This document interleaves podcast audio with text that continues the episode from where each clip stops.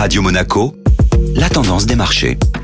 La tendance des marchés avec Société Générale Private Banking. Bonjour Florence Fate. Bonjour Benjamin. La bourse de Paris est restée stable hier. Le CAC 40 est resté globalement stable ce mardi, autour de 6670 points, en légère baisse en clôture de 0,05%. Après LVMH la semaine passée, un autre poids lourd de la côte parisienne a publié ses comptes du troisième trimestre ce mardi. Il s'agit de Danone dont le titre a finalement réagi en baisse de 3% et a affiché la plus forte baisse de l'indice. La cause L'impact de l'inflation qui rattrape le groupe, avec la hausse des prix des matières premières, la flambée des coûts de transport et logistique, ainsi que les ruptures d'approvisionnement dans certains pays. Une autre publication de résultats a marqué la journée Oui, Benjamin, les résultats tant attendus de Kering ont été publiés hier. Le groupe de luxe a généré un chiffre d'affaires global de 4,2 milliards d'euros, en progression de 12,2% contre 11 attendus au troisième trimestre. Malgré une croissance bien maintenue, les résultats de Gucci, la marque phare du groupe, ont déçu. Gucci a vu la croissance de ses ventes ralentir à 3,8%, une performance bien inférieure aux attentes que les dirigeants explique par la résurgence de l'épidémie de Covid en Asie. L'action clôturait à moins 0,35% hier.